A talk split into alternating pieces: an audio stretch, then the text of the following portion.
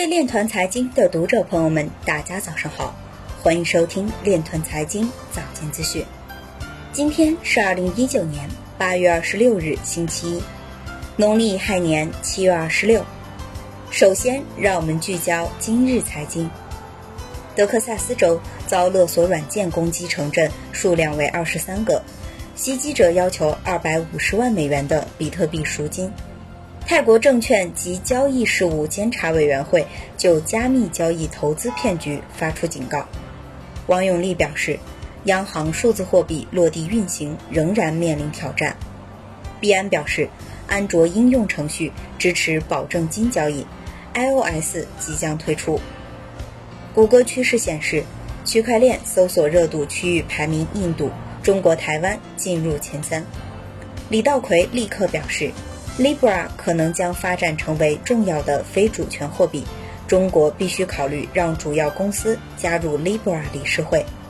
有媒体表示，Facebook 正与 Libra 协会成员进行谈判，期望得到更多支持。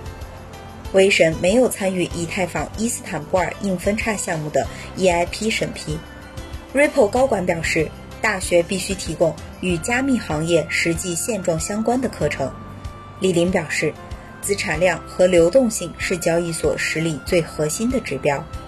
今日财经就到这里，下面我们来聊一聊关于区块链的那些事儿。百度指数数据显示，近七天。比特币搜索指数整体日均值为两万五千六百八十七，整体同比上升百分之五，整体环比下降百分之十。移动同比上涨百分之二十六，移动环比下降百分之九。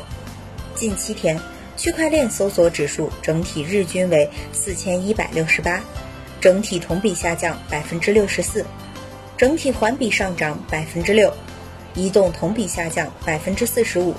移动环比上涨百分之七。